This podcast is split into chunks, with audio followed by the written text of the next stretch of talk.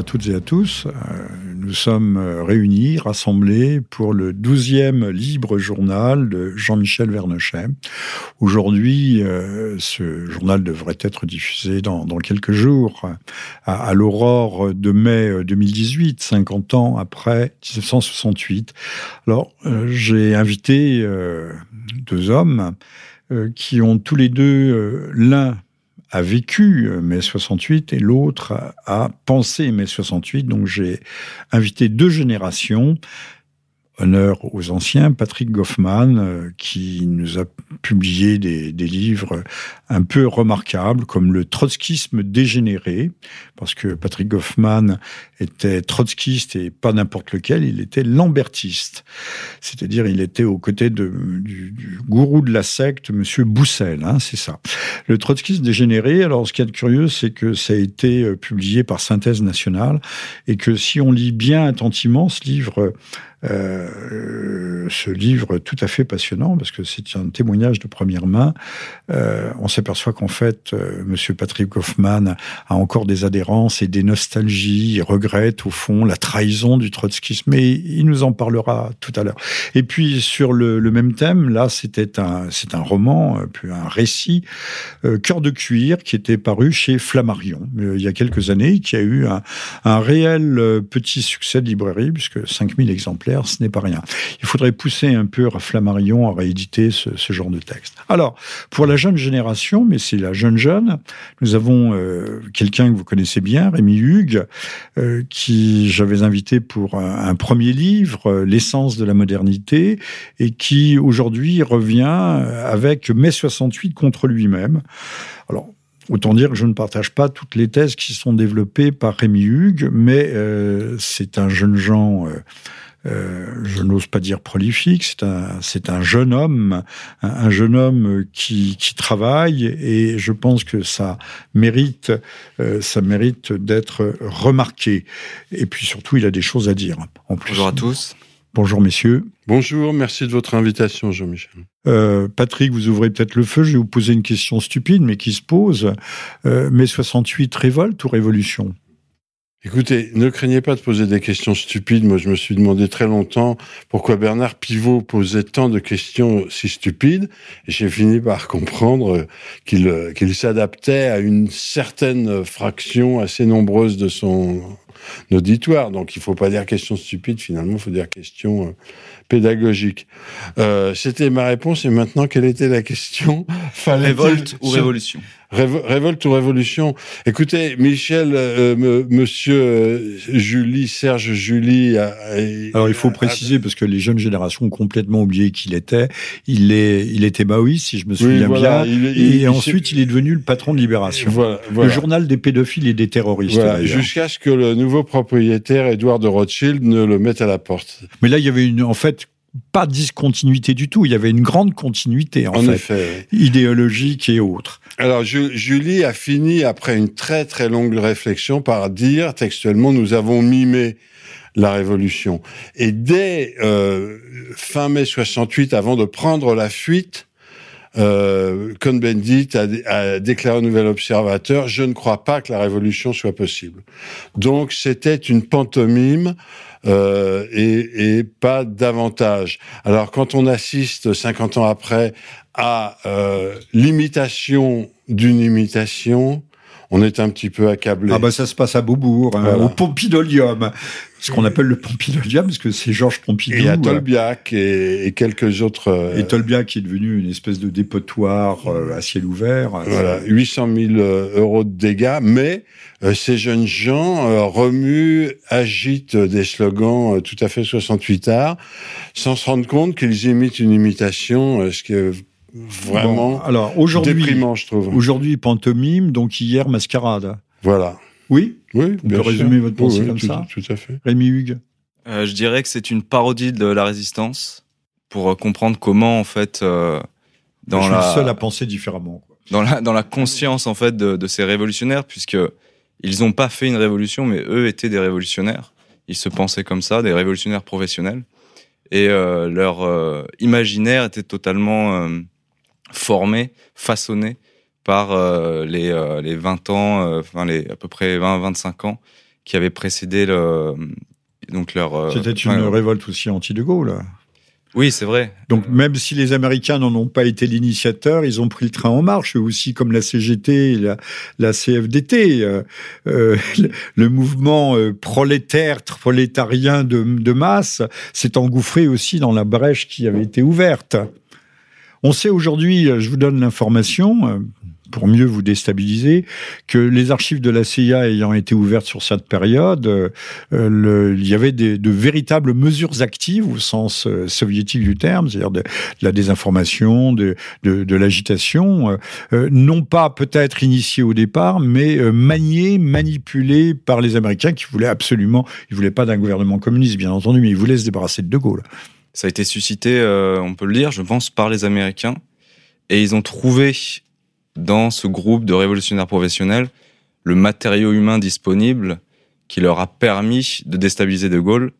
Et ensuite, un an plus tard, De Gaulle partait. Il, a, il avait cette phrase Les Français m'ont euh, euh, frappé en 68 et en 69, c'est-à-dire au moment du référendum, là, c'est la fin pour lui. Il est totalement, euh, si vous voulez, sidéré par euh, ce peuple qu'il croyait en fait euh, être, en être le chef suprême. C'était un très vieux monsieur hein, aussi. Il meurt un an après, de toute façon, il n'aurait pas fait long feu, même s'il n'y avait pas eu euh, mai 68. Et... Enfin, on peut dire que mai 68 a été le, le coup près qui a aussi détaché la tête, euh, qui l'a fait tomber. Vous savez, ça a dû être un choc psychologique. On voit par exemple Madame Thatcher qui va développer un Alzheimer après avoir quitté les, les affaires. Il y a des, des, des, des impacts psychologiques qui sont difficilement euh, digérables, n'est-ce pas, Patrick? Euh, tout à fait. Je voudrais émettre des, des réserves. Je n'ai jamais entendu parler de, de complot américain. Je ne crois guère au complot d'une manière générale, mais Ils je ont pense- poussé à la roue. Hein. Bon, oui, peut-être, parce que euh, il faut quand même se rappeler que la grève des mineurs en 1963, le fait que De Gaulle s'est mis à gouverner par ordonnance, euh, qu'il a euh, restructuré à la hache euh, beaucoup de, de grandes entreprises et restructuré à la hache, c'est-à-dire mettre les gens dehors, que le, le chômage, qui, évidemment, euh, dont le chiffre euh, nous paraît très souhaitable aujourd'hui euh, de 300 000 euh, chômeurs, de 300 000 victimes, bondit à 700 000 et que c'est effrayant à l'époque. Donc les, les la politique très active de restructuration euh, d'un capitalisme essoufflé euh, et vieillot en France euh, de De Gaulle a monté contre lui euh, des millions d'ouvriers qui ne Oui, prenaient qui pas ne- Radio Washington mais pour qui se ne, mettre voulaient, en grève mais qui 10 ne voulaient pas faire la révolution non plus. Non, mais ils ont Euh, fait une grève générale de 10 millions de- d'ouvriers. D'accord, mais à, la suite, des révolutionnaires professionnels à, à qui la avaient infiltré le milieu étudiant. on, on va, on va y venir, on va y venir pour terminer, non pas euh, achever définitivement, parce que au fond nous, nous semons des graines et on verra si elles germent dans l'avenir, proche ou lointain. Euh, le- les, les documents d'archives euh, à l'anglais, donc au siège de la CIA, existent. Euh, ce sont des archives au fond diplomatiques. Euh, de, Gaulle en disposait très violemment. À la suite, en 1966, n'oubliez pas qu'il quitte le commandement intégré de l'OTAN, euh, que Satori, enfin tous les camps sont euh, américains sont vidés en France. 1966, c'est aussi l'année du discours de Phnom Penh, où il condamne la guerre du Vietnam, il condamne l'impérialisme américain. Donc, euh, on avait des raisons très très suffisantes. Alors, je vous pose une question à tous les deux. Euh, vu sous cet angle, alors là, euh, je n'ai pas tenu le chandelier, je n'en ai aucune preuve. Cohn-Bendit, qui n'était pas marxiste, aurait-il pu être plus ou moins l'homme des Américains? D'ailleurs, son américanophilie euh, n'a cessé de se, euh, de se marquer, de se manifester dans les décennies qui ont suivi. Est-ce que Cohn-Bendit aurait pu être au fond ce qui était force ouvrière au mouvement ouvrier français? Euh, je vois Patrick Goffman sourire parce qu'on sait très bien que Force ouvrière a été en partie créée par la CIA au lendemain de la guerre. Oui, c'est-à-dire que le- la CIA a financé, ça c'est tout à fait officiel et prouvé, euh, la CIA fi- a financé la, la scission anticommuniste euh, de, de Force ouvrière. Sous l'impulsion de Irving Brown. C'était, exact, qui était un dirigeant syndical américain, AFL CIO, que moi j'appelle AFL CIA à, à quelques droits. Alors quant à Cohn-Bendit, euh, il, on l'a vu approuver les bombardements euh, en 99 de, de, la Tchécoslovaquie avec des armes à uranium appauvries, ce qui pour un pacifiste et un vert. Oui, mais comme Glucksmann, comme toute la clique de ces, de ces grands gauchistes. tout à fait. Mais de là à penser une fois de plus à une manipulation, un complot, personnellement, j'ai pas dit complot, mais qu'il y ait eu. Euh... Non, l'homme des Américains, non, c'était l'homme de, c'était l'homme de lui-même. Euh, je, je, suis très frappé de voir depuis quelques semaines tous les gros médias unanimes, parce que vous savez, ils sont comme les euh, les peintres euh, euh, qui se l'entreprise de peinture, les peintres qui se recopient sur le, sur leur dos ils, se copient euh, mutuellement. Oui, c'était là. on voyait ça dans le métro. Je suis en train de chercher le nom de l'entreprise. Moi aussi, on voyait, on voyait, ils se peignaient dans le dos les uns des autres. Voilà, pour ça, c'est pour les générations euh, d'après, juste d'après-guerre. Hein. Ripollin, non les frères, les frères Ripollin.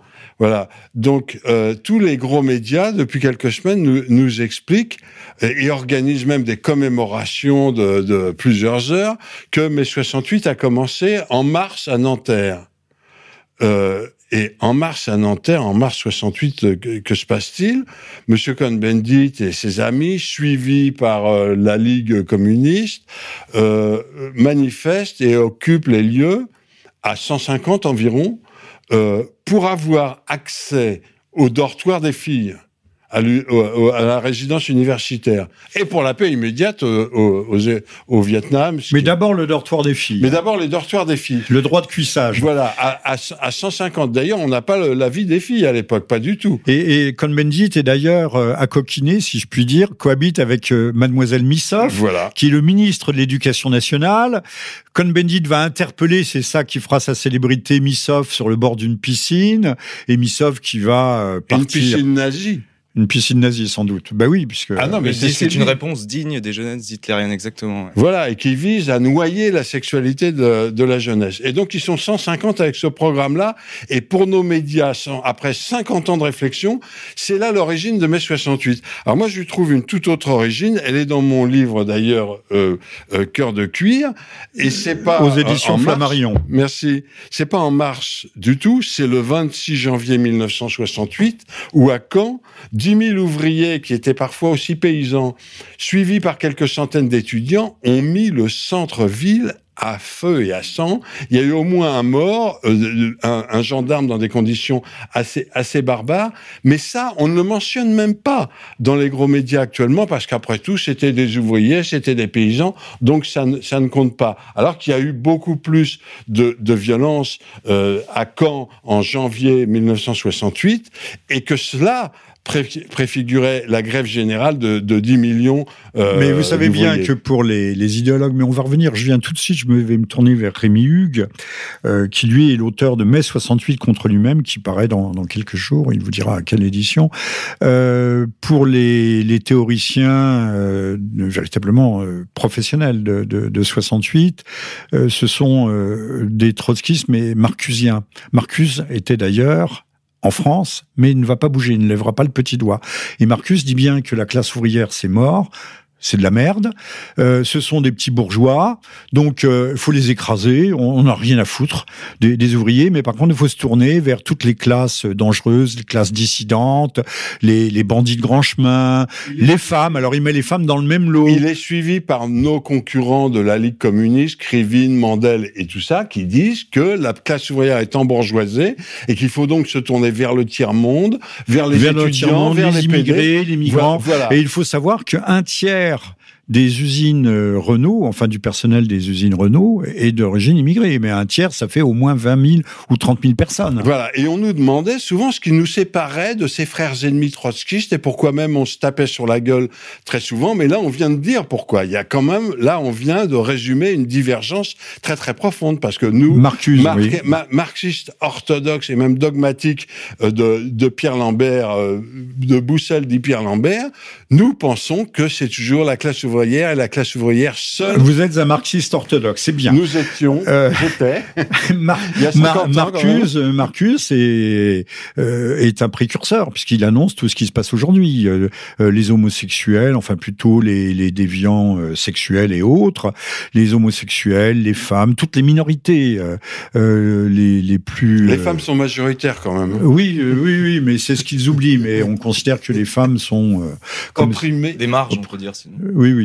Euh, euh, comme si aussi les femmes étaient si opprimées que ça dans le monde euh, oriental. Sinon, bah, il y aurait plus de monde oriental depuis longtemps, parce que comme sont les femmes qui dirigent à la maison, même en Orient et même en terre d'islam, mais ça, personne ne veut le savoir. Alors, Rémi, Rémi, revenons, parce que c'est un fait important. Là, j'ai parlé de Marcuse et du freudo-marxisme qui s'invite dans la partie.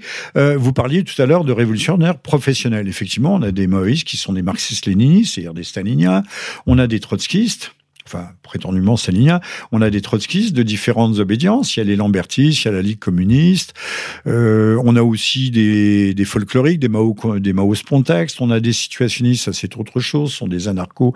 Mais euh, on a quand même un noyau dur, et c'est ce que va expliquer très bien euh, François Duprat, qui mourra dans un attentat un peu étrange. Et sa voiture sautera. Juste avant de publier un livre, apparemment qui était un brûlot, notamment qui euh, parlait de Albertini. Ah, les réseaux, ça c'est un fameux autre réseaux sujet. Albertini. Si un C'est jour un vous avez sujet. des informations, mais on pourra y venir. Il avait publié deux livres, Les Journées de mai 68, mais surtout les l'internationale révolutionnaire étudiante et euh, aux éditions, euh, aux, aux éditions, le, aux éditions, je vais le dire. Daniel Cohn-Bendit avait dit justement, je ne suis pas, je ne viens pas du parti de l'étranger, mais je fais partie, oui, d'une internationale révolutionnaire. Alors, c'est aux nouvelles éditions latines. Euh, je vous recommande les livres de Duprat. Ben, c'est très, c'est technique, c'est sérieux. Montre bien que les, les révolutionnaires français avaient été entre autres formés par euh, l'avant-garde euh, trotskiste allemande ou italienne. On aura d'ailleurs des mouvements plus durs qu'en France. En France, ça fera seulement quelques morts, tandis que avec la fraction armée rouge en Allemagne et les brigades rouges en Italie, on aura eu un, on aura un paysage les fameuses années de plomb. Aura euh, des, des paysages euh, post-apocalyptiques beaucoup plus euh, prononcés. Alors sur ces révolutionnaires professionnels, parce qu'il y a deux choses, il y a, il y a la chienlit, il y a le grand monôme euh, avec la pantomime aujourd'hui, il y a la, mascarade, il y a les étudiants qui ne pensent qu'à ça. Au fond, les journées de mai sont, belles. Et puis il y a ceux qui font la, rue Gay-Lussac, la nuit du 10 au 11, euh, 10 au 11 euh, mai, 1900 j'y étais. La utilisait des grenades offensives, j'ai bien offensives, pas défensives, mais c'est-à-dire ça fait énormément de bruit, ça donne un effet de souffle, de choc. Les bagnoles brûlaient, il y en a eu je ne sais pas combien. La police également a, a à les immeubles, ensuite à la recherche euh, appartement par appartement. La rumeur a voulu euh, qu'il y ait eu des morts, qui auraient été cachés en tant qu'accident de la route. On a parlé d'une dizaine de morts. Il y en a peut-être pas eu du tout, du tout, du tout, mais en tout cas, euh, les événements étaient quand même, euh, c'était de véritables scènes d'émeute. Alors, comment faire la, la, part entre la révolte étudiante, euh, la chienlit et justement la présence de ces professionnels de, de la guerre civile et de la sur, révolution sur cette question-là, euh, qui montre en détail ce groupe, c'est le livre de Patrick, euh, enfin de Hamon et Rothman. Euh, mais pour compléter ce qu'a dit euh, Monsieur Goffman, euh, je lui conseille la lecture de deux livres euh, écrits par euh, Jauvert et Nouzil, Vincent de leur prénom à, à chacun, euh, justement sur le rôle de la CIA en France. Et le point de départ, je dirais, moi, de mai 68, c'est le 21 mars, c'est-à-dire la veille de la création du, 22, du mouvement du 22 mars à Nanterre, où il y a une attaque euh, spectaculaire de l'American Express dans le quartier de l'Opéra. Tout à fait. Alors que les, euh, la question des dortoirs, c'est plutôt 66-67, en fait, et c'est épisodique. Et dans mon livre, j'explique je, je, je, que c'est plutôt anecdotique en réalité par rapport à la chaîne de causalité qui a amené à euh, justement l'irruption de cette crise qui part du quartier latin et qui est déclenchée par euh, un aéropage d'étudiants issus de la de la petite bourgeoisie parisienne euh, qui sont et généralement maoïstes ou trotskistes à l'exception de Daniel Cohn-Bendit qui euh, lui se réclame d'un libertarisme. euh, Mais enfin, vous dites petite bourgeoisie parisienne, c'est pas la petite bourgeoisie catholique euh, traditionnaliste euh, ou, ou bon chic, bon genre. hein. C'est quand même une, une petite bourgeoisie issue de certains milieux. Oui, Annick Rigel l'a très bien dit. Annick Rigel, dans un, un article paru à l'Arche, un journal communautaire, euh, elle, elle dit bien qu'il y avait une distinction. Soit on est séfarade et du coup on a tendance à être maoïste. Soit on est ashkénaze et on a tendance à être trotskiste. Elle a tout dit. Euh, pour la, il n'y avait pas cette fameuse plaisanterie, euh, Patrick, je me tourne vers vous, à la Oui. quatrième Pourquoi on ne internationale parle pas euh, yiddish au, au bureau politique de la Ligue? De la Ligue. Parce que Ben Saïd est séfarade. Oui, il y a eu, alors pour ceux, euh, Oni, soit qui mal y pense, qui auraient mauvais esprit, et ceux qui, qui cribleront cette émission aussi, euh, on il y a quand même un certain nombre de choses que l'on peut dire. En 1998, Le Monde va publier un grand article euh, qui pose la question, le mai 68 était, mais on va passer là-dessus, était-elle une révolution juive? Encore un complot. Encore un On complot. ne sait plus où les mettre. hein. On ne sait plus où les mettre, voilà. Donc justement, ça tombe bien au moment où il y a des manifestes. ne, ne faisons pas ressurgir les vieux démons, je vous en supplie. Alors, Vous en voulez un troisième? C'est Moscou, bien sûr. Moi, je me suis trouvé sur une tribune avec le, le Golnisch, qui est si brillant par ailleurs, et qui Bruno Gollnisch, oui. Bruno Gollnisch, qui soutenait la, la thèse du complot soviétique. Celle de Duprat aussi. Oui, mais Qui pourtant, il y avait eu Yalta. On sait très bien que si quelqu'un a mis les teignoirs et, et, et bridait un peu, enfin, le... Oui, qui a fait rentrer les 10 millions de grévistes si ça n'est pas le Parti communiste français et sur, sur, sur ordre du Kremlin, comme la plupart de ces initiatives. Bon, alors, euh, baste du complotisme, toujours que les événements ont eu lieu. Rémi, vous n'aviez peut-être pas terminé sur le rôle de ces, quand même, de ces agitateurs et provocateurs professionnels? Eh bien, ils étaient, euh, pour en revenir à la question de- du rôle joué par les États-Unis, ils étaient pour partie euh, infiltrés par euh, la CIA. C'est le cas de l'OCI. Euh, on l'a dit plus ou moins. L'organisation communiste communiste internationaliste via notamment sa branche jeune, qui s'appelait la, la FAIR, la Fédération des étudiants révolutionnaires, qui ont, si vous voulez, chassé. euh, On parle ont- des Lambertistes, là, qu'on a déjà Exactement. Ah, les Lambert- vilains les Lambertistes, Lambertistes. ceux que vous aimiez tant, et c'est un amour trois, on déçu, peut peut-être faire pas, un petit, euh, un petit rappel. Il y a trois branches du trotskisme. Euh, les franquistes, c'est-à-dire aujourd'hui Besancenot, euh, les lambertistes, dont d'ailleurs Jospin, Mélenchon sont issus, et enfin les pablistes, avec euh, Laguillet, qui est la, la figure la Oui, plus célèbre. pardon, mais les, les imbéciles nous disent que les trotskistes n'ont jamais, ne sont jamais parvenus à quoi que ce soit. Non, ils sont parvenus à, à l'hôtel Matignon, en la personne de Mhm. Jospin, qui n'avait pas jamais rompu complètement. Il l'a avoué à mi-mot euh, dans des entretiens euh, relativement récents. Alors, je vous Et rends la parole. Avec Rémi Combat d'hélice. Avec Combat d'hélice. Euh, il y a eu un, un épisode intéressant par rapport à l'UNEF. hein. On sait que l'UNEF a joué un rôle puisqu'ils étaient les, les euh, disons les interlocuteurs du gouvernement. Euh, si Sauvageau est en place au moment de mai 68, c'est Le parce seul que qui ne soit ni séphara ni askénaze. c'est ça, mais Et qui n'a pas eu de destin national ensuite. il a été nommé parce que justement l'affaire l'a mis à la place de celui qui était euh, donc à la direction de l'UNEF. C'était si vous voulez, un, un coup justement de cette branche jeune de l'OCI qui était donc infiltrée par la CIA. Euh, ils se réunissent, l'UNEF normalement se réunit rue Soufflot, c'est-à-dire dans le quartier latin, sauf qu'ils en ont marre des pressions de l'affaire. L'UNEF c'était plutôt PSU, c'est-à-dire Parti Socialiste Unifié, euh, Rocard. Euh, donc ils vont à Bois-Colombes, c'est un fief communiste, donc ils sont protégés par les gros bras du PCF. Mais la réunion suivante, donc il y a, une bagarre, et ils refont une réunion après, et c'est à ce moment-là que Sauvageau est nommé sous la pression de l'affaire. On peut du coup se poser la question si justement il n'y a pas eu des ordres venus de l'étranger.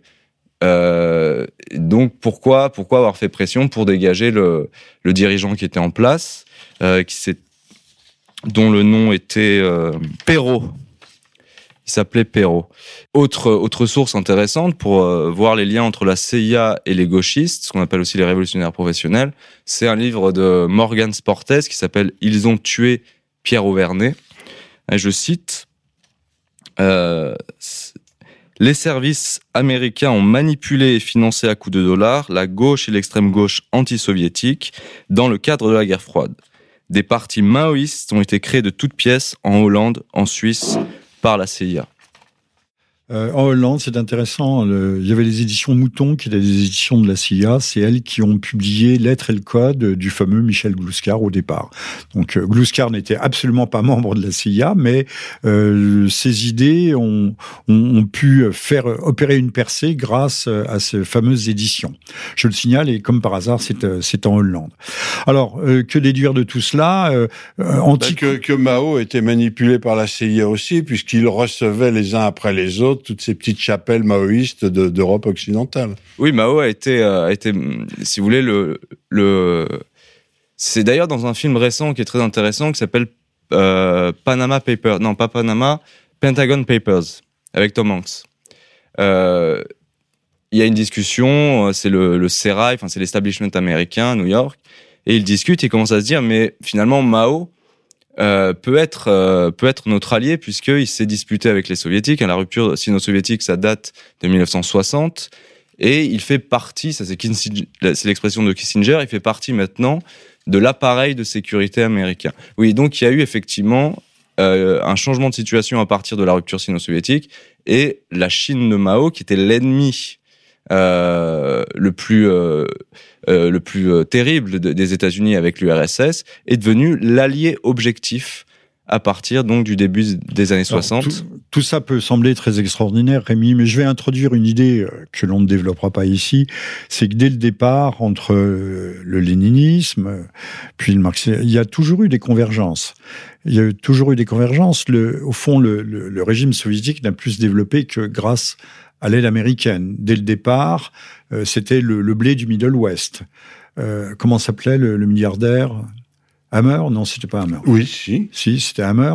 Mais ensuite, euh, quand on lit les, récits des, années 30, avec le, premier plan quinquennal sous, sous Staline, on s'aperçoit que les, les, ingénieurs américains arrivent par wagons entiers puisque toute la machine industrielle euh, qui, qui commençait à exister sous l'ancien régime tsariste euh, a été détruite et euh, qu'il faut créer une véritable machine. Toute la, toute la production, dès les années 30, est dirigée vers la guerre. Hein, d'ailleurs, il faut le, faut le savoir, il faut le souligner. Tous ceux qui sont allés en, en Russie à cette époque, enfin en Union soviétique, en témoignent.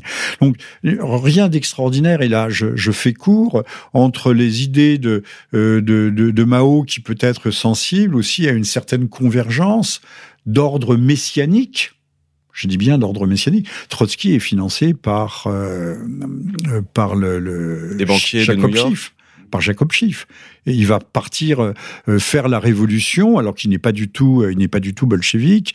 Il va quitter avec 400 coreligionnaires euh, recrutés à, Brooklyn à Manhattan ou je sais pas où qui ne parlent pas le russe et qui vont constituer les cadres de la révolution bolchevique.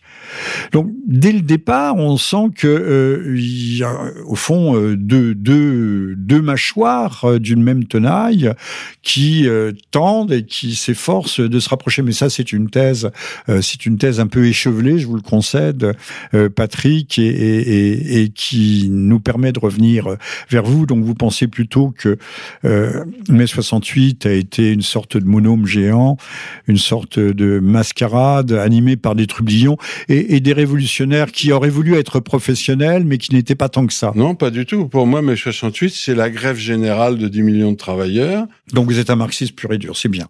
Voilà, suivi par euh, quelques, quelques étudiants qui étaient une minorité euh, sociologiquement euh, à l'époque. Alors moi je mettrais plutôt l'ordre inverse. ils n'ont pas été suivis, ils ont plutôt suivi les, les étudiants. C'est ce que vous pensez. Mon avis est tout rigoureusement objectif.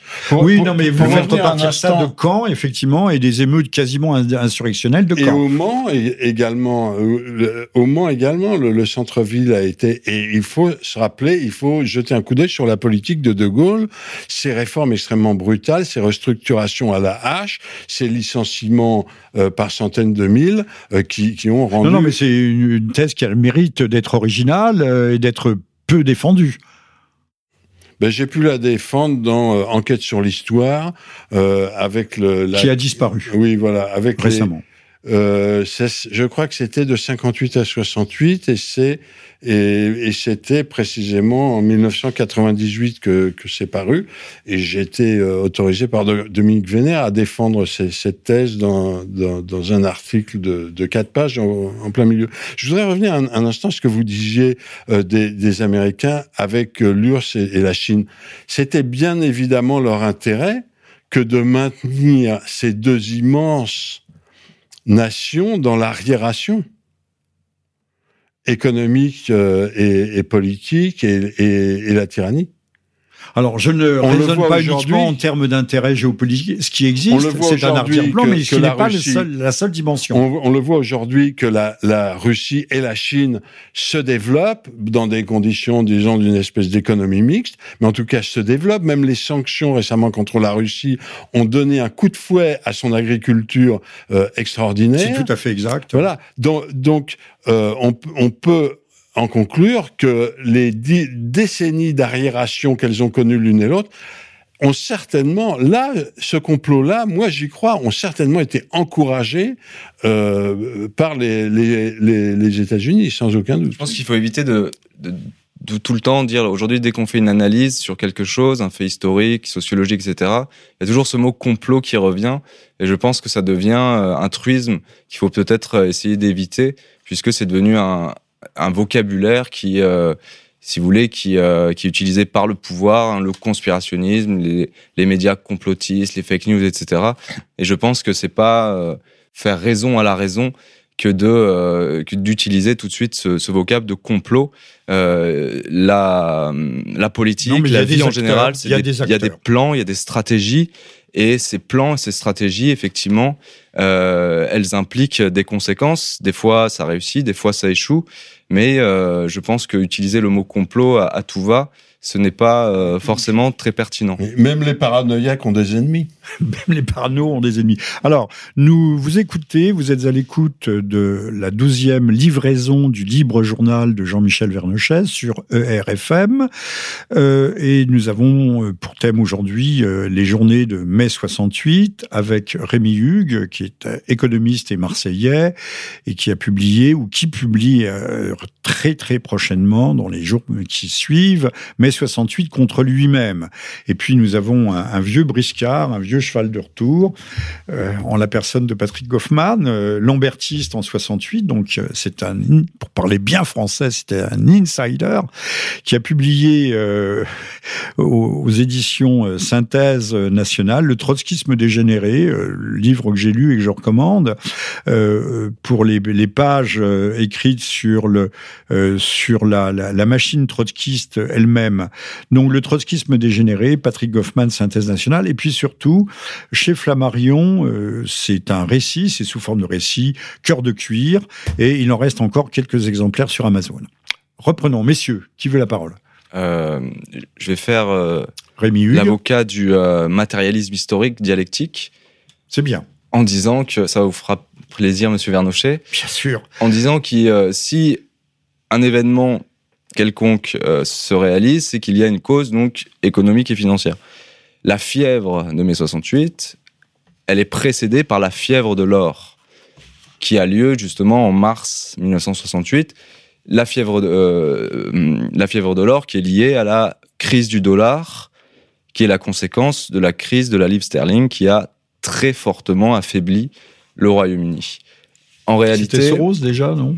Euh, c'est très possible. Euh, peut-être c'est lui qui avait spéculé. Fait d'armes. L'a-t-il fait déjà dès cette époque-là euh? Il est assez âgé, c'est possible, je sais pas. Et en fait, euh, justement, la raison qui pousse les États-Unis à vouloir euh, se débarrasser de De Gaulle, c'est cette euh, question de la monnaie, du système monétaire international, qui est fondée sur deux conférences, la conférence de, de Gênes de 1922 et la conférence de Bretton Woods de 1944. Et euh, si vous voulez, De Gaulle est le seul euh, chef d'État au sein du monde occidental à oser critiquer l'injustice qui est faite euh, par les États-Unis contre justement. Il ne faut pas s'attaquer à, à la domination du dieu dollar.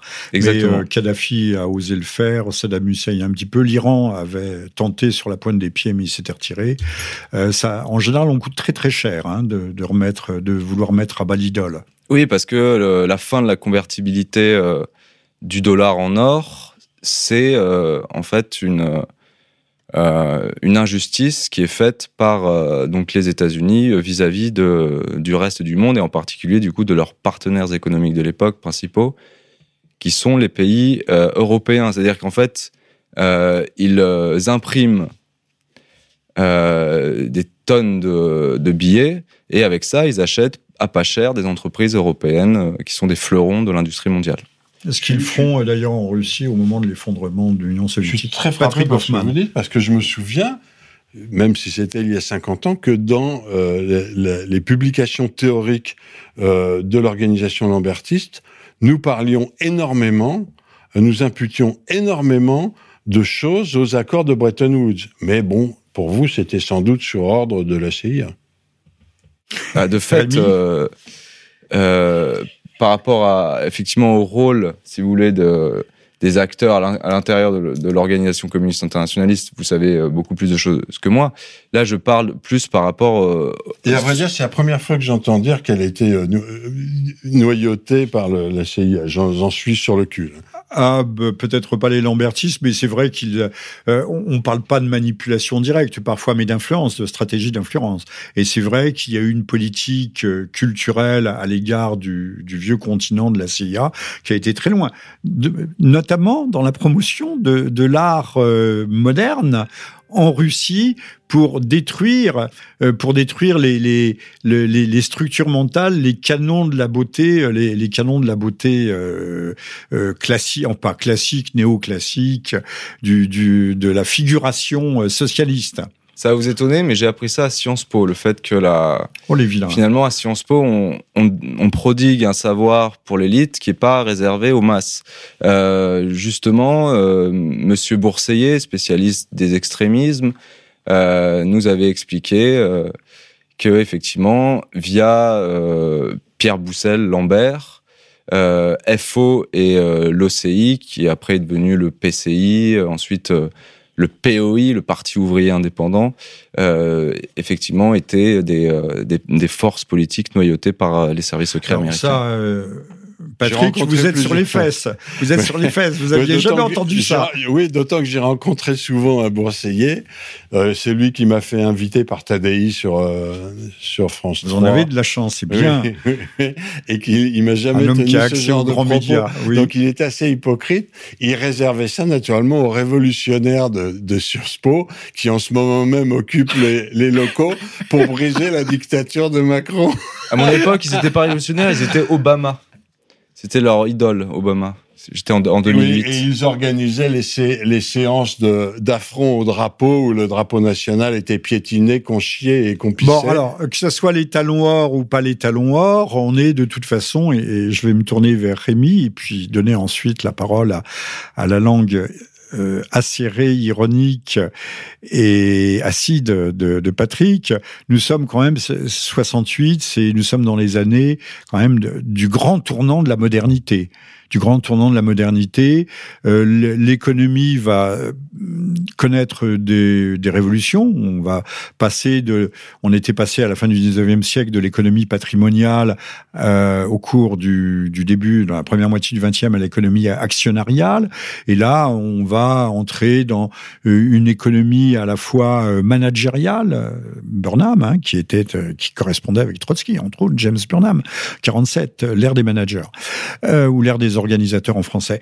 Et, dans une, les, managers au fond étant n'étaient plus qu'un salarié de, très haut niveau, mais un salarié quand même, et le, les, actionnaires faisant évoluer à partir de là, avec notamment l'école de Chicago, Milton Friedman, euh, faisant évoluer l'économie vers une économie fait, virtuelle, financiarisée, euh, dématérialisée, enfin quelque chose de, de totalement abstrait, ce qu'on pourrait appeler aujourd'hui le casino mondial.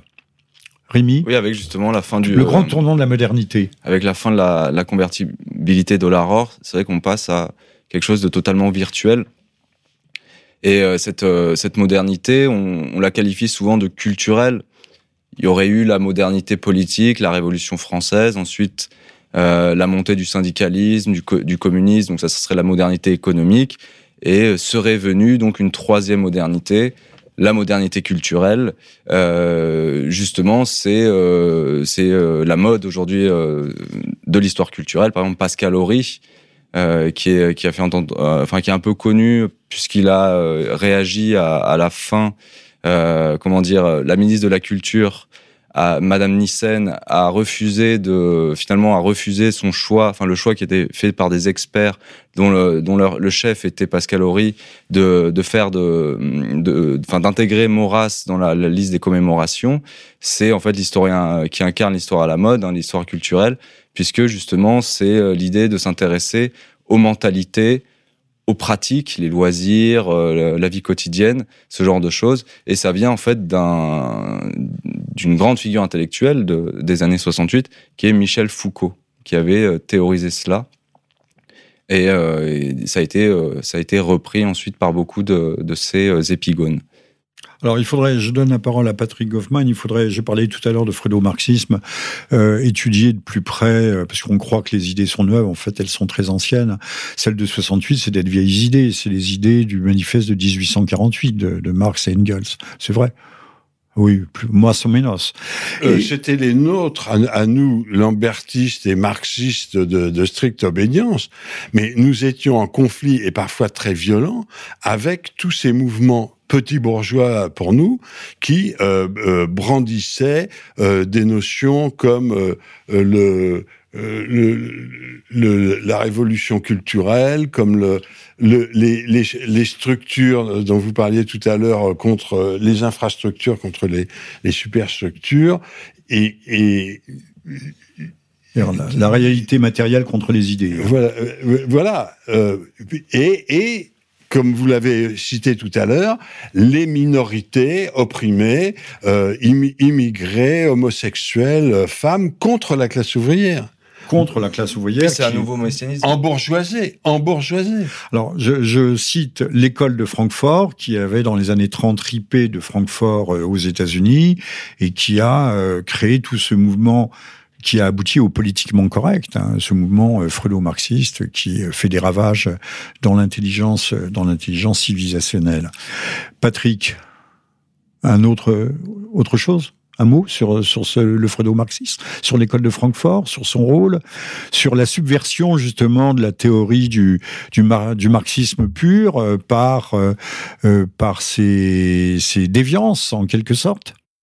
Ben, donc, ben, je pense l'avoir déjà dit, mais je peux le répéter. Il faut le répéter, c'est bien. Il faut effectivement une, une notion euh, qui échappe complètement à ces gros médias qui commémorent euh, Mars euh, mars 1968 et qui oublie, qui ignore complètement euh, les mouvements de fond ouvriers paysans euh, de décembre 67 et, et, janvier 68. nous nous, nous, nous, pensions, nous étions seuls et, et ça engendrait des. C'est frappant de voir à quel point euh, ces, ces, conflits pouvaient être violents, à quel point. Ah oui, oui, oui, ça allait, euh, c'était des. Nous, nous en venions au combat de rue, bien sûr. Euh, moi, je vois encore la Ligue communiste, euh, dont euh, une certaine droite encense le service d'ordre, courir devant nous dans une, une panique euh, qui se justifiait pour ceux qu'on rattrapait. On, a, on, avait le, le, le, dessus dans ce conflit physique. C'était un conflit réellement physique, mais, mais avec, la CGT, avec la CGT aussi. Hein. Oui, ouais, je me souviens d'une manifestation sur le Vietnam, ça devait être 72, où, où nous sommes, c'était à Stalingrad, et on a cru un moment que le service d'ordre de la la CGT allait nous balancer euh, dans le canal qui était à quelques mètres. On a fini par euh, équilibrer le, la bagarre jusqu'à ce que le, service d'ordre de la CGT se replie en bon ordre. Et à ce moment-là, on voit le cortège de la Ligue qui était tout naturellement derrière nous, essayer de nous passer devant. Et à, ce moment-là, on les charge et on les met en débandade. Donc, 40 ans après, quand je vois mourir à 30 ans et que j'entends euh, des gens de droite m'expliquer que vraiment le service d'ordre de la Ligue, c'était le top du top, euh, ça me fait rire, quoi. forcément. Enfin, c'était extrêmement violent, on en, on en a guère idée. Je me souviens d'une manifestation euh, pour empêcher un, rassemblement de droite au Palais des Sports de la Porte de Versailles euh, et le choc euh, de titan entre les, les lignes de CRS euh, qui s'enflammaient sous les cocktails Molotov et alors je ne sais plus qui était qui c'était la Ligue qui avait passé un accord avec certains Mao, ceux du PCMLF. Oui. Euh, ça a été non, mais c'était d'une violence extrême euh, que on, dont on n'a pas idée aujourd'hui. Je pense que les zadistes, c'est, enfin, je n'étais pas sur place. Ben ça, c'était quand même plus naturel, un affrontement euh, de, de, gauchistes avec la police. Mais ce ce qu'on ce qu'on ignore, c'était les affrontements entre et la CGT qui traquait les voilà, voilà les, qui traquait littéralement. Avant 68, je peux vous dire que toute réunion que nous nous essayons d'organiser en banlieue, ça se traduisait par euh, plusieurs euh, séjours à l'hôpital. Alors d'où le paradoxe euh, contemporain où on voit maintenant le Parti communiste accueillir à la fête de l'humanité des trotskistes. Enfin, c'est assez extraordinaire. Ce, ce, mélange pour ceux qui ont connu Ils une autre aussi époque. le Medef et Coca-Cola. euh, la dernière fois que je suis allé à la fête de, de l'humanité, j'en ai été expulsé euh, violemment. Manu militari. Oui, oui, tout à fait. Euh, J'étais avec une association euh, serbe qui avait retenu un stand et qui l'avait payé. Et nous avons, d'un seul coup, ils ont réalisé que ça collait pas du tout avec Coca-Cola ni le Medef qui étaient leurs hôtes officiels. Et comme nous refusions de partir, on a été, euh, le, service d'ordre, le fameux service d'ordre stalinien nous est tombé dessus et nous a sortis violemment. Ce qui nous a permis, une ou deux heures après, de diffuser un tract assez salé à la porte dont ils n'ont pas osé empêcher la diffusion. Alors, euh, il nous reste un dernier volet à traiter. Je rappelle que vous êtes à l'écoute du 12e journal de Jean-Michel, du libre journal de Jean-Michel Vernochet, avec Patrick Goffman, auteur de Cœur de cuir chez Flammarion et le trotskisme dégénéré, euh, nouvelle synthèse nationale, et puis Rémi Hugues, euh, mai 68 contre lui-même, euh, apparaître dans les jours prochains. Rémi Hugues étant euh, un jeune économiste marseillais et un esprit libre. Alors, le dernier volet, c'est euh, mai 68, c'est pas seulement à Paris, euh, même si cela a eu un grand retentissement, c'est un événement, euh, donc, c'est pas seulement hexagonal ni parisianiste, c'est un événement qui a eu des, des, des, échos, et pas des échos, qui s'est déclenché simultanément sur la planète entière. Je crois que même ensuite, en quelle année était-ce En 68, les, Jeux, les fameux Jeux Olympiques de Mexico, qui avaient été précédés trois semaines auparavant par le, massacre, 300 morts, de la place des trois cultures, athlètes locaux. Euh, les Jeux Olympiques n'avaient pas été euh, remis pour autant, et c'est là où il y avait les deux grands euh, sprinteurs noirs qui avaient brandi leurs poings gantés. Black Panthers. C'est l'année de la mort de Martin Luther King aussi. C'est l'année de la mort de Martin Luther King. Euh, qui a le prix Nobel de le prix Nobel de la paix C'est le René Cassin. René Cassin, rédacteur de d'ailleurs des peut, droits de l'homme. On peut parler de René Cassin, c'est très important. Alors allons-y. Euh, René Cassin, l'idéologie, la religion mondiale des, des droits de l'homme et surtout la dimension mondiale de mai 68. Qui euh, a rédigé le l'évangile de, des temps nouveaux, euh, la Déclaration universelle des droits de l'homme, euh, qui euh, donc est la nouvelle mouture de la Déclaration des droits de l'homme et des citoyens du 26 août 1789, euh, sous l'égide de l'ONU, qui menace euh, De Gaulle chez lui à l'Élysée ah oui, oui, en janvier 1968. Vous faites bien de rappeler l'anecdote. Il le menace littéralement. Vous n'avez pas la phrase en tête? Il lui envoie une lettre. Il lui dit euh, non non, il, il, lui dit directement je suis très inquiet pour votre avenir, ce que vous avez dit à propos euh, euh, de la communauté juive est scandaleux et ça a C'est ce commencé qu'il avait avant. dit en décembre 67, novembre à- 67. novembre 67, à, à la suite de la guerre des six jours de juin 67. Il avait parlé d'un peuple sûr de lui et dominateur. Exactement, peuple d'élite, sûr de lui-même et dominateur, qui a euh, déclenché une euh, une crise au sein de la communauté juive française. Je peux vous lire une, euh, une citation Allez-y, allez-y. C'est Maurice Safran les Juifs dans la politique française, qui, qui a écrit des choses très intéressantes. Contre le pouvoir en place s'exprime une révolte juive. Ce sont les juifs qui, de leur propre chef et en tant que tels, défient de Gaulle et à travers sa personne l'autorité nationale. Peut-être ne se rendent-ils pas compte, mais ils inscrivent là un nouveau rapport à la France. Le judaïsme sort du judaïsme, il déboule sur la place publique et la, scène politique. Une tradition est rompue, bafouée. Cela n'aurait qu'une importance relative s'il en découlait un véritable traumatisme politique les Juifs divorcent d'avec l'Élysée. C'est l'un des aspects de mai 68, puisque euh, Daniel Cohn-Bendit, le leader euh, euh, donc de la révolte, il a, c'est difficile de dire s'il a des liens avec euh, Moscou, Berlin. De toute façon, il n'est pas français, il est allemand. Il hein. est allemand ou, Washington, mais ce qui est sûr, c'est qu'il a eu une formation en fait dans un kibbutz dans son adolescence. Hein, il a, il a voyagé en Israël et euh, d'ailleurs, une grande partie de ces révolutionnaires professionnels ont été euh, scouts, mais pas le scoutisme euh, catholique, hein, le scoutisme sioniste qui s'appelle Hachomer Hatzair. Qui était financé par la maison Rothschild, en France, au moins. Exactement. Mais euh, c'est pas pour dire du mal de la maison Rothschild, euh, c'est euh, qui engageait à l'époque d'ailleurs à l'amour de la patrie française, à l'amour au respect, avec le, le, slogan parce qu'il faut être, il faut rendre à César ce qui appartient à César, que les, la France avait protégé les Juifs pendant l'occupation ce qui est vrai. C'est quand même Édouard de Rothschild qui a racheté Libération. Mais par la suite, jusqu'à une date récente, c'était plus la même, c'était plus la même génération. Hein. Nettement moins maoïste. oui, nettement moins. J'ai retrouvé moi aussi, j'ai droit à, une, à ma citation. Patrick Goffman. J'ai retrouvé dans mon chef-d'œuvre La cœur de cuir chez Flammarion ce que nous disions exactement, euh, ni en mai, ni en mars, mais en avril 1968. Je cite la théorie de l'université, euh, nous, les trotskistes Lambert, hein, marxiste orthodoxe, vous allez le voir. La théorie de l'université critique est fausse foncièrement réactionnaire. Elle rejoint le mythe de la révolution par la pédagogie, chère à Rousseau peut-être, mais pas à nous. Elle fait passer la contradiction fondamentale, celle entre capital et travail salarié, à la contradiction entre société et structure de formation. Elle nous fait passer de la méthode du matérialisme historique à la méthode de la psychosociologie. Elle prend les apparences pour la réalité. La, la FER, Fédération des étudiants révolutionnaires, engagera le combat à mort contre les théories petites bourgeoises de l'université critique, de la psychosociologie, de l'institutionnalisme. Et ces idées-là, un de mes camarades euh, euh responsable de notre section à, à Nanterre me disait qu'il ne pouvait pas atteindre la tribune ou les défendre à moins d'être 50 et casqué ce qui montre bien qu'il y a aussi une subversion dans la subversion. Euh, terminons peut-être sur la dimension euh, mondiale euh, de ce qui, à ce moment-là, n'est plus une révolte, mais une révolution qui déborde du, cadre de l'hexagone, du cadre hexagonal.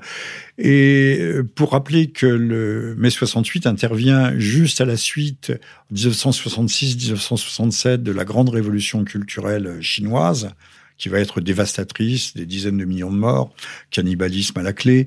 Euh, euh dans le contexte, euh, sur toi, avec pour toile de fond euh, la guerre du Vietnam, et, et c'est vrai que les mouvements contestataires vont tous se regreffer sur cette opposition ou ce rejet d'une guerre que, que l'on qualifiait à l'époque de sale guerre, et, et que l'on va avoir aussi bien en Amérique du Sud au Japon, euh, partout, voir se développer des mouvements euh, non seulement contestataires, mais euh, de, de critique radicale de la société, notamment de la société de consommation, pour mieux le devenir ensuite.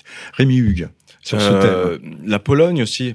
Oui. La Pologne, finalement, est euh, une sorte mais, de Mais la Pologne fait, euh, pardonnez-moi, mais en mars 1968, va faire une épuration prodigieuse à l'intérieur de, de ces cadres politiques, administratifs et militaires, en, en repoussant des, des, justement des forces qui sont euh, des forces considérées comme subversives et, et qui s'inscrivent là dans le pur fil stalinien. Finalement, il y a une, une ressemblance avec ce qui s'est passé en France, en Pologne. Euh, c'est le milieu à étudiant qui est manipulé pour euh, restructurer euh, l'appareil euh, d'État. Il y a d'ailleurs un livre très intéressant qui l'explique très bien. J'ai oublié le nom de l'auteur, c'est un spécialiste de l'Europe de l'Est. Je crois qu'il est originaire de l'Europe de l'Est, mais le, le, titre de livre, je l'ai en tête, c'est l'antisémitisme sans juif. Il y a aussi un autre événement euh, à Prague euh, qui est beaucoup plus violent en fait, où justement euh, les chars euh, sont euh, obligés d'intervenir. Le fameux printemps de Prague. Le fameux printemps de Prague afin d'étouffer le, le, vent de liberté qui s'était mis à souffler sur la, donc la capitale de la Tchécoslovaquie. Mais au fond, le, le printemps euh, polonais de, de mars 1968 n'était-il pas la continuation de la révolte hongroise de 1956 Patrick Goffman, qui opine du bonnet? Tout à fait. Ma, ma, la secte dont j'ai beaucoup parlé euh, la vôtre. voilà. vous avez quand même des nostalgies, on sent. Ma, ah, bien sûr que d'occasion manquée. Écoutez, on avait, on pouvait espérer être, être euh, des sortes de préfets trotskistes dans nos, nos régions respectives à l'époque, et puis voilà, on se retrouve. Euh, ah, vous seriez, si vous aviez été à la Ligue, ah, bah non, c'est vrai que Jospin était lambertiste, mais il a été Premier ministre, lui. Hein. Vous savez, je ne connaissais même pas son. C'était, on avait un tel manie, une telle manie du, cloisonnement et, du cloisonnement et de la clandestinité que je ne soupçonnais même pas son existence. Vous aviez un pseudonyme? C'était, oui, oui, bien sûr, mais c'était obligatoire. Je m'appelais Duchesne. Mais, mais, je m'appelais Duchesne dans les réunions de cellules, et puis bon, c'était tout. Mais nos, nos, vedettes, qui intervenaient euh, parfois dans les médias, quoique nous les méprisions euh, et ignorions en, général, avaient, euh, des, avaient des, tous des pseudonymes. Bah, à commencer par Boussel, Boussel Lambert. voilà. Et encore, il n'en avait qu'un ou deux. Euh, d'autres en avaient beaucoup plus. Euh, messieurs, un dernier mot justement sur la dimension internationale, euh, mondiale, et pour revenir à la question initiale, révolte ou révolution? Rémi Hugues. Du point de vue français, mais par rapport à l'étranger.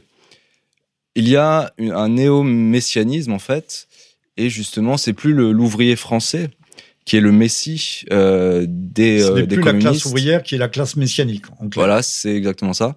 C'est en fait euh, l'immigré qui devient la, la, grande figure messianique des communistes à partir des années 68. Mais également, il y aura toute la vague des, prisons. On va beaucoup s'occuper des quartiers de haute sécurité. On s'occupe d'ailleurs toujours aujourd'hui du confort des prisonniers. Je voyais récemment qu'on disait que euh, pour avoir une douche par semaine euh, et mal manger, les, petits vieux payaient 2000 euros euh, par mois dans les maisons de retraite, ce qui est assez vrai, alors que l'on est en train d'installer la, fibre optique dans les prisons, qu'il y a une douche tous les jours, euh, il y a Internet à tous les étages, Donc, euh, il vaut mieux être aujourd'hui euh, délinquant en France que vieux dans une maison, dans un mouroir.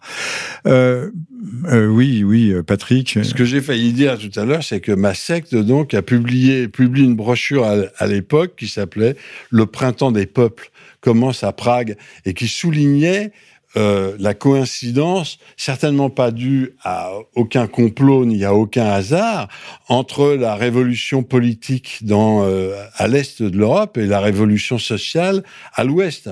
La coïncidence n'est certainement pas due euh, au hasard. Il y a certainement, à mon avis, aujourd'hui encore 50 ans après, je, je pense encore qu'il y a une révolte, puisque vous demandez révolte ou révolution, une révolte très largement, pas totalement, mais très largement euh, spontanée des masses populaires à l'est comme à l'ouest de, de l'Europe contre des, des, des, systèmes de plus en plus tyranniques, de plus en plus brutaux, euh, à, à, gauche comme à droite, à l'est comme à l'ouest. Alors j'ai évoqué, mais on va terminer là-dessus, euh, l'école de, de, Francfort qui était passée euh, à l'ouest, au Grand Ouest américain. Euh, également l'école de Chicago, de l'ultralibéralisme, euh, Milton Friedman et son fils, euh, David Friedman, depuis. Mais on n'a pas évoqué du tout les grandes révoltes étudiantes anti-guerre, mais autres de, de Berkeley, par exemple. disons un mot peut-être sur 68, 68 en Amérique. Fin 68, il, il, se trouve que mon père qui réside là-bas, plus précisément à Houston, euh, qui, Houston, Texas, il, il, est directeur des banquets du Hilton de, de Houston, m'invite, m'envoie un billet d'avion pour euh, me débriefer, pour me soigner, parce qu'il pense que entre mon frère et moi, je suis le plus atteint. Et naturellement, mais le frère était aussi trotskiste. oui, bien sûr, mais lui c'était un scientifique, donc il vient, il y a quelques jours encore, il me disait, tu comprends, euh, pomper du fric euh, sans arrêt et faire signer pétition sur pétition, j'en ai eu vite assez. Oui, parce que les sectes euh, Voilà. entendent à, rafler et à réclamer du fric. Moi, j'ai dû, j'ai- oui, oui, c'était, euh, Ce sont des râteaux. c'était, t'es d'accord, tu casques. Euh, moi, j'ai dû être exclu hein, pour repartir. Au bout de 12 ans, il a fallu qu'on m'exclue pour avoir publié mon premier roman sans l'autorisation de l'organisation. Bref, en, en fin 68, mon père m'invite aux États-Unis pour me soigner et naturellement, de mon marxisme, de mon trotskisme, et naturellement, je me retrouve très rapidement à l'université de, de Houston en train de perfectionner mon anglais et surtout, bien entendu, j'adhère immédiatement à la au SDS, Students for a Democratic Society, qui dans, au, au Texas euh, représente quand même plusieurs dizaines de militants et qui est un mouvement de masse à l'échelle des États-Unis de 150 000 ou 200 000 étudiants Oui, contre- pas rien. contre, contre la, la, la guerre du Vietnam. Et, cette organisation est, se termine parce que la direction, sa direction maoïste, décide de passer au terrorisme. Et c'est donc Bernardin Dorn, les euh, Weathermen, qui organisent quelques, Les quelques fameux attentats. Oui. et qui donc et qui donc détruisent. Là, voilà un complot auquel je crois. Je pense que ces maoïstes ont été ou manipulés ou payés. Ils ont commis plusieurs attentats. Il y a eu des morts et ils n'ont, ils ont eu, ils sont entrés dans la clandestinité pendant quelques années. Ils en sont sortis intacts, indemnes. Ils n'ont pas fait une journée de prison. Donc je pense que Intéressant. ça, c'était la, ré- ça, c'était la récompense visible euh, de leur activité de liquidation de ce mouvement de masse étudiant qu'ils ont, euh, ils ont emmené, ils- ils- qu'ils ont compromis par leur euh, activité terroriste. Oui, un complot intéressant. Euh, Rémi, La, euh, la sécurité euh, américaine a tout de suite compris l'importance des syndicats étudiants. Et euh, il y a la revue euh, L'Histoire, d'Histoire 20e siècle, qui a fait un article euh, il y a, y a pas très longtemps, euh, justement sur cette question-là, et notamment les liens, le financement surtout en fait de la CIA, euh, qui euh, du coup investissait le- l'ensemble des organisations. bah, euh, comme les Black Panthers aussi, euh, on les faisait s'entretuer. Patrick Goffman, Présent. une, euh, présent, une conclusion générale. C'est difficile, vous me prenez un peu euh, au dépourvu. Ma, ma conclusion, c'est que euh, euh, il, il faut pas la, la leçon du XXe siècle, que ce soit à Moscou, à Berlin ou à Paris, euh, il ne faut pas se fixer d'objectifs démesurés. Vous allez me dire, bon, j'ai pris Pour euh, la cinq- Révolution. voilà, Par- entre autres. En- Oui. en- en- Paris, entre. Berlin, Moscou. dans tous oui. les- dans Qui un- avait inventé cet axe? C'est pas Gramsci, non Bah, je croyais que c'était moi, mais Bon. si vous me dites Non, que non, c'est. Gramsci, Non, non, c'est pas Gramsci non plus, mais Voilà, voilà, il, il faut il faut éviter de se donner des objectifs euh, démesurés parce que on est effectivement susceptible d'être manipulé, d'être infiltré et de connaître des déceptions. objectif démesuré, ça s'appelle l'utopie. Et justement, c'est un mot qui est très associé avec mai 68, hein, le, le- des moments l'utopie, Rémi, d'utopie. est toujours, toujours, dans tous les cas, historiques et autres, toujours meurtrière. L'utopie est toujours meurtrière. Rémi Hugues, un dernier mot, un mot de, de, de Euh, non-conclusion. Pour, euh, pour rebondir sur, euh, sur euh, votre dernière question, euh, l'importance de la culture américaine, de Berkeley, ce qu'on appelle la contre-culture, euh, elle se voit à travers un média qui a eu un grand succès auprès de la génération 68, c'est Salut les copains. C'est Daniel Philippaki, qui était d'ailleurs un admirateur de, des États-Unis. Le Il va- moment où cette génération ultra fortune. 68 art prend conscience qu'elle a une force, parce qu'on est en démocratie, et du coup la force démographique, eh bien c'est la force politique. C'est 1963, place de la Nation. C'est une sorte finalement de prélude de, de mai 68. Il y a un grand concert gratuit organisé par euh, Salut les copains, qui est à la fois un magazine et une émission de radio. Je crois que c'est Europe 1 qui l'a diffusé. 1. Je l'écoutais. Et, euh, et en fait, Patrick euh, Hoffman également. et en fait, c'est euh, le succès est tel. Il y a un nombre de, de personnes qui de la Nation.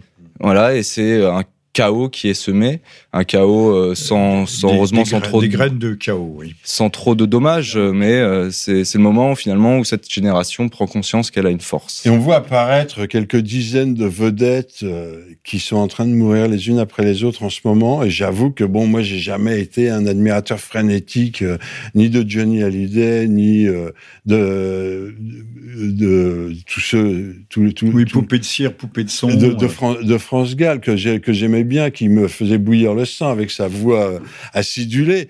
Mais j'avoue que c'est un peu déprimant de les voir mourir les uns après les autres, surtout quand on se souvient que bon, on les suit de quelques années.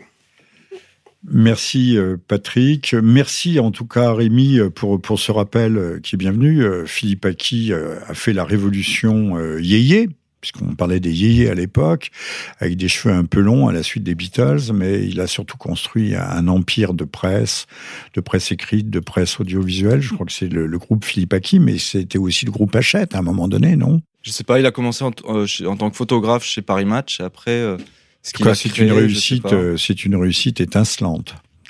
Voilà, ça sera le, le mot de la fin pour cette douzième édition du Libre Journal de Jean-Michel Vernochet sur ERFM, avec aujourd'hui, à tout seigneur, tout honneur, Patrick Goffman, euh, Merci encore. an- ancien lambertiste repenti ou à demi repenti, qui a publié au, à la Nouvelle Synthèse Nationale, aux éditions de la Nouvelle Synthèse Nationale, le trotskisme dégénéré. Je vais je- publier dès lundi prochain la troisième édition de mon pamphlet Bat ta femme tous les jours aux éditions Euh, Le si elle Retour ne aux le sources. sait pas pourquoi, elle, elle le saura. Voilà.